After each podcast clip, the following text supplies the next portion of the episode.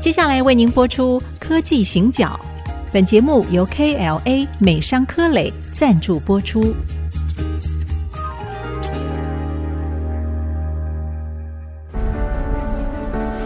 从区域情势、产业变迁到文化体验，娓娓道来全球供应链的故事。欢迎收听《科技行脚》。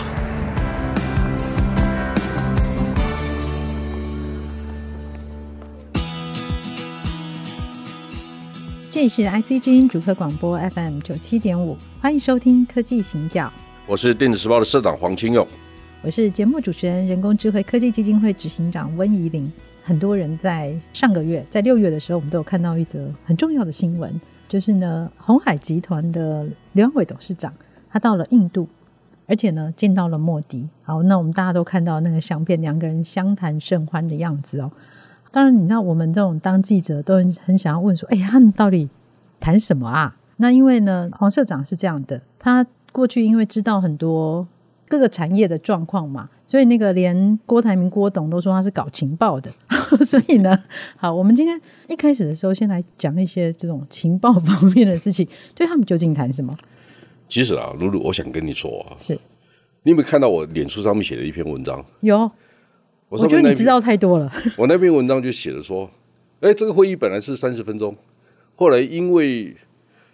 谈的内容太精彩了，是所以就延长成八十分钟。是，这个所有的全世界的记者，恐怕只有我知道，对，从三十分钟变成八十分钟，是这第一个问题。第二个问题呢，我还知道当中递了两次纸条，哎好、就是幕底的幕僚说，哎，总理，那后面有很多人在排队了。是是是，所以我知道刘阳伟一出来的时候，外面很多人在排队。哦，因为他那们至于延这长个了事嘛情谁告诉我的，就不跟你们讲了。对，我其实确定有这么一件事情，我们记者都很喜欢听这种有没有？就是没有人知道的事情，记者如果不知道一些别人不知道的事情，你就不是一个好记者。这也的确是啦。好，对，但是这种哈、怎么去 highlight 自己真的无所不知哈、它是一个很有乐嗯哦趣的工作， 我乐此不疲。是社长是用青春换的嘛？啊对对对对对对那我们就没有办法，好，所以我们只能够佩服而已。但是哦，其实说真的，我觉得我们可能真的要请教社长了，啊是一个比较宏观的问题哦。因为谁见谁，我想这个其实都可以是新闻嘛。但是这个谁见谁之后啊，究竟会发生什么样的事情？我想前阵子我们在节目里面也谈到，Intel 啊，他们也来台湾啊，然后也找了台积电啊，然后也是双方都说，哎、其实我们没有谈什么。那那我们也知道说，怎么可能没谈什么？你你跑来，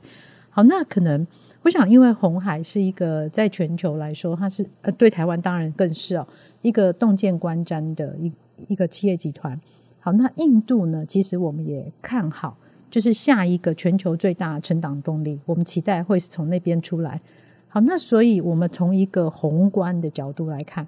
那到底红海集团的董事长，那到了印度，然后见了莫迪，这个有什么样的意义，或者是呃有什么角度是我们可以再多想一想，再多分析一些的？我想第一个让大家理解哈，印度已经不是个小国家。印度在 G two 的对决的背后哈，大家可以理解到二零三零年的时候，全世界 GDP 的总量，印度是仅次于美国跟中国的第三大国。是它会超过德国跟日本。第二个，印度有很多年轻的人口，这个事情呢，跟整个社会全世界的人口结构，特别是先进的经济体是有一定的关系。大家知道哈、在我出生的那一年，台湾只有一千零九万人，现在是两千三百三十七万人。嗯，但是我出生的那一年，台湾的新生儿人口是四十一万六千人。台湾去年不到十六万，今年五月只有九千四百四十几个人。所以大家开始想象一下，就是说年轻的人口绝对是成长的动能。我们对于科技人才、对人才的养成的观念要改变。我们对引进别的国家，或者是别的国家因为人口数而带动了经济的动能，这个能力我们必须有一定的理解。那我特别强调印度的重要性之后，大家开始想象一下，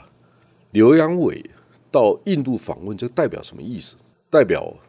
印度政府、中央政府是高度的重视怎么去建立它本土的生产体系，本土的对生产，of 体系 course，，是因为它对中国大陆的贸易逆差五百多亿美金，绝大部分是电子产品，是所以它要改善这个结构，它必然会从在地生产做起。那印度跟中国一样，它拥有本土很多的应用的商机。嗯，如果大家知道哈，印度独角兽的公司已经有五六十家了，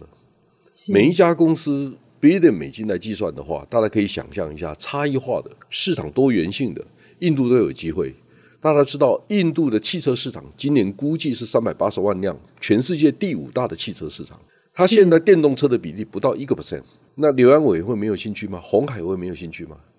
红海不会只想看二轮车，红海一定会想去看印度的四轮车的市场到底有多大。大家知道，二轮车啊、两轮的摩托车，印度一年是两千万辆，是它是全世界最大的二轮车的市场，它的人是吧口、生活形式，而而且对是差异性的东西。嗯，因为印度是一个非常多元复杂的国家，嗯嗯所以呢，它的二轮车也有很多不同的。二轮车充电器也有装在那个伽马点的，就是它的充电器的差异化也很高，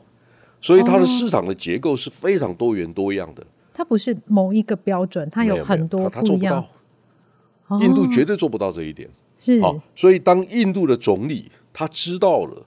其实刘安伟扮演最最关键性的角色，让他们 aware 理解台湾跟印度的合作的过程当中，所可能创造的价值。We are the most valuable partner，我们是最有价值的合作伙伴。是而不是台湾 can help。印印度有印度的条件，好嗯，不要拖大。人家为什么喜欢我们？我们的确是因为我们是最好的合作伙伴，是好，所以我们要去先去想，第一个，我们怎么去建立一个具有生产效率、有成本优势的生产体系？第二个，怎么结合印度当地的品牌以及独角兽的公司、电信公司，创造出一个新的应用的场域？好，第三个才是半导体，因为大家一直在谈台湾到印度设半导体、设设半导体厂这个事情会设在哪里？哈，是我的理解，它绝对不是主流的半导体。好、第二个，半导体工业要建立起来，它要整个 ecosystem，没有十年八年。好、就是这个中间要经过很多人的努力，嗯，经过很多人的认同，是甚至呢，很多国家连美国都需要补贴，中国都需要补贴，印度不需要吗？那台台商怎么会去呢？所以中间的配套的条件需要经过很多次的谈判。嗯嗯我所知道，是穆迪总理在那一天跟刘安伟讲了一句话，是他说，ID stands for India and Taiwan。好，很 Yeah 抱歉，这句话是我三十年前第一次到印度的时候讲的。哦我一九九二年到印度去，是我就在印度电子工业部讲 IT 就是 India and Taiwan，因为我们一个搞硬体，一个搞软体。这句话一直留在印度。我不是标榜我自己很有贡献，我只是说我们这样一棒一棒接过来，接了三十年，到今天我们看到台湾跟印度的关系慢慢有可能开花结果。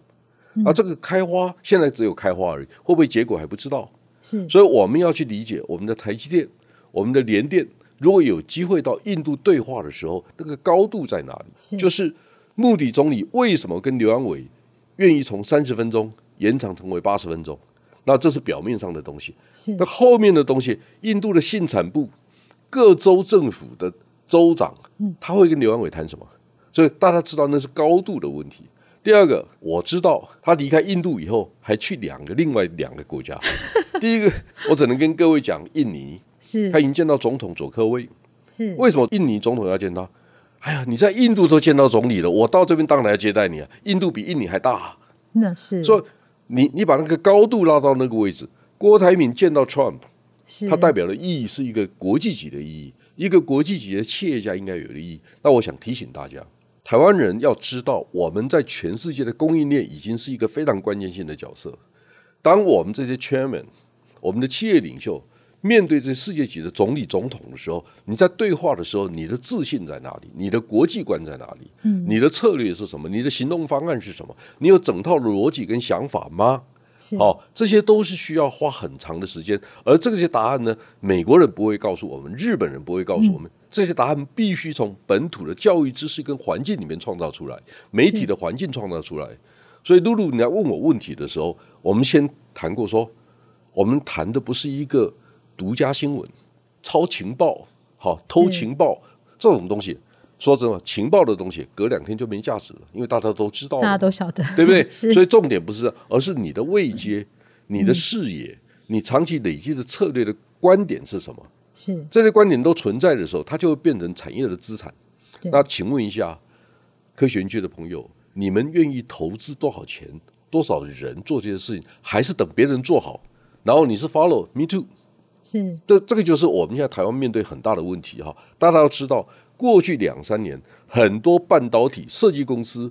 IDM 制造厂，他们开始做很多的行销。我讲是台湾公司哦是，是他们改变了。对，，好，但这个改变的过程需要几年？我跟各位保证，它不是两年，嗯，它可能是五年、是十年、八年是这样的时间。是所以我们必须不断的推出这样的概念。是所以其实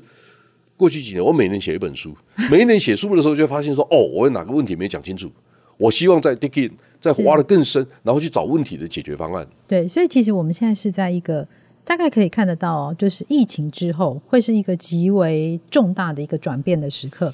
那其实包括媒体，甚至包括呃产业界还有教育界，我们到底应该要怎么样去面对，然后来拟定对策？我们休息一下，继续回来。欢迎回到科技行脚，我是温怡玲，我是黄清勇，好，我们刚才在谈到那个红海的刘董事长到了印度之后啊，然后因为这样那个记者记者魂又来了，就是后来又去两个国家，一个是印尼，那还有一个呢？哎一个不告诉你。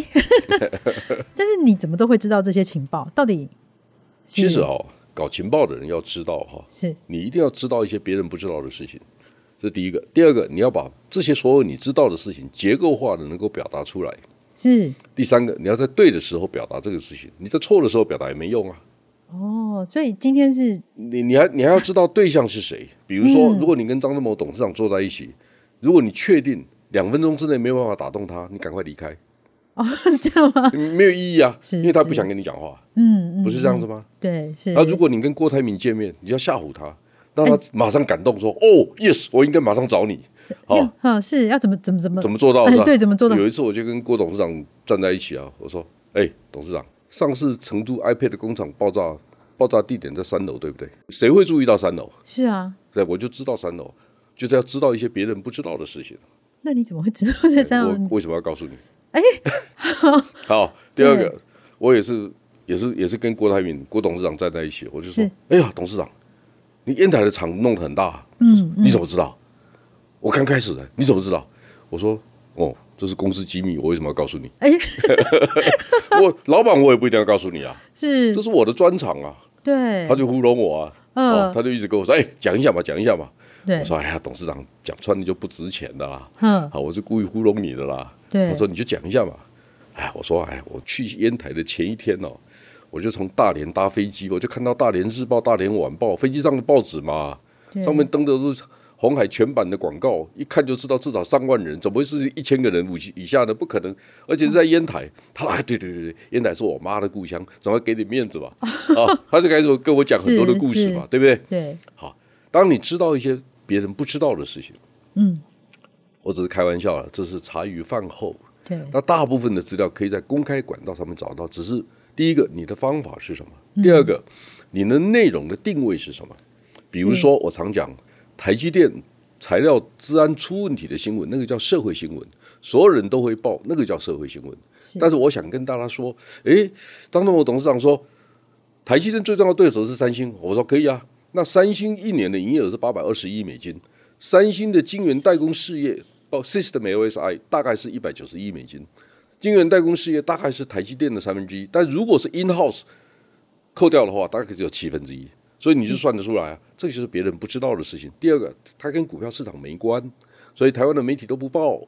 大大家都不报的新闻才有产业价值啊。是是，所以以你你要理解一个观念，就是说产业价值、产业的资讯越深度的资讯，读者越少，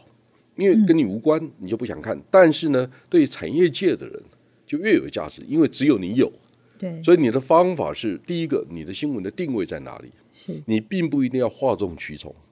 台湾过去，因为很多人就问我，哎，你电子报经营得还不错，为什么？为什么？你可不可以告诉我成功关键因素在哪里？我说很简单呢、因为我没办过报纸啊， 我不是媒体背景啊，是好，因为我也没上过正大的课啊，嗯嗯，正大新闻所，我上过了，你上过，我我上我故意讲的过我知道，我知道，针对 我，啊。然后呢，我我我很明白这个道理，我就是说，如果所有的新闻定位都一样，我常讲，我们为什么需要十个电视新闻台？我们为什么需要背景内容非常类似的两家报社？是第三个，如果你知道苹果日报卖掉，苹果新闻网卖掉，诶，他卖多少钱？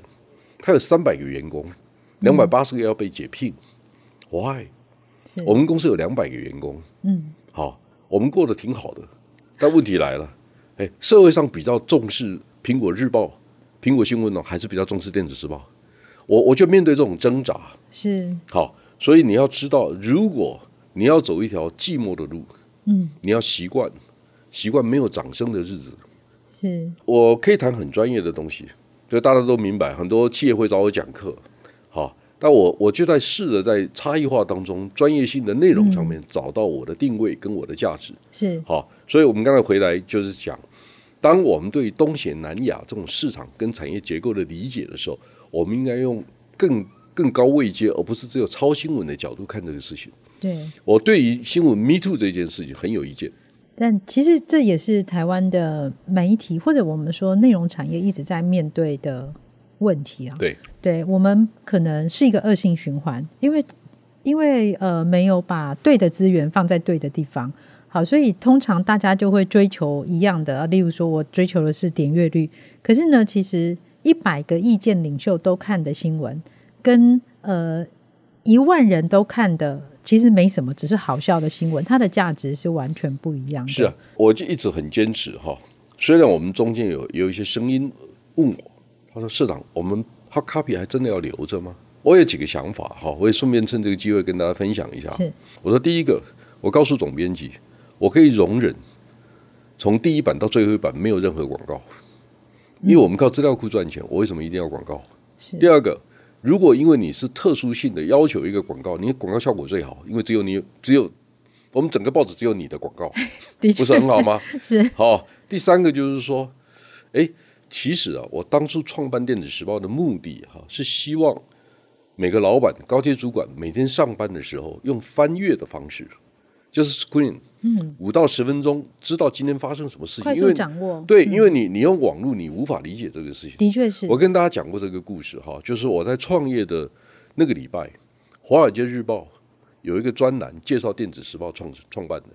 这《华尔街日嗯报》真的是好，我我把那个报纸有留下来。诶，那天很巧，Bill Gates 接受《华尔街日报》总编辑的专访，总编辑就问 Bill Gates，他说：“诶，我们有 Internet，我们有网络版的，你会不会看我们网络版？”Bill Gates 说：“哦，Yes，我会看网络版，但是我第二天我会看报纸。”他说：“你已经看网络版，你为什么要看报纸？”他说：“只有在 paper 上面，我知道这则新闻跟邻边所有的新闻的关系。”好，第二个新闻的大小，嗯篇幅的大小，我很容易看得出来，这先编辑的重要性，新闻的重要性。诶，我觉得这太有道理了。好，所以嗯我的心愿并不是卖更多的报纸，因为报纸不赚钱。嗯，有一天我们会把报纸关掉，你知道为什么？不是因为我付不起，是，是因为送报生都去送 Uber Eat，他不再送报了。就整个但是产业我的生态我我们变会了认为我们有可能是最后一个关门的报纸在台湾，为什么你知道吗？嗯因为我们的报纸集中度高，在工是业区。是好，那其他传统的报纸，你可能要送到草屯乡下，能送到台西，你怎么送？然后将来没有人送报，是好，这个是大环境的问题。对全世界能够用 paper 发展全国性的报纸的国家，只有很少数的国家。你看，美国是 L A Times、New York Times 都嗯，是它区域是化分的，区域的，对不对？是，好，日本、韩国、台湾有可能，但是台湾也是最好的，因为人口密度最高，对，教育程度也不错，是所以我们基本上报纸还有生存的空间。那问题来了，我最近看到一个同事传给我的资料，某一家大报社，我不要讲哪一家，是某一家大报社，它的广告的营业额是二零一三年是二十几亿台币，二零二一年剩下 hard copy 剩下三点五亿，好，soft copy 现在还有网络嘛，哈，是所以大概剩下三点二亿，我看到是六点七亿。坦白讲，六点七亿跟我们的营业额差不多。嗯是好啊，那问题来了，谁的获利品质比较好？好，那对将来会出现什么问题？所以时代已经变了。是好，当你的受众是多元性的、你抓不到你的广告客户，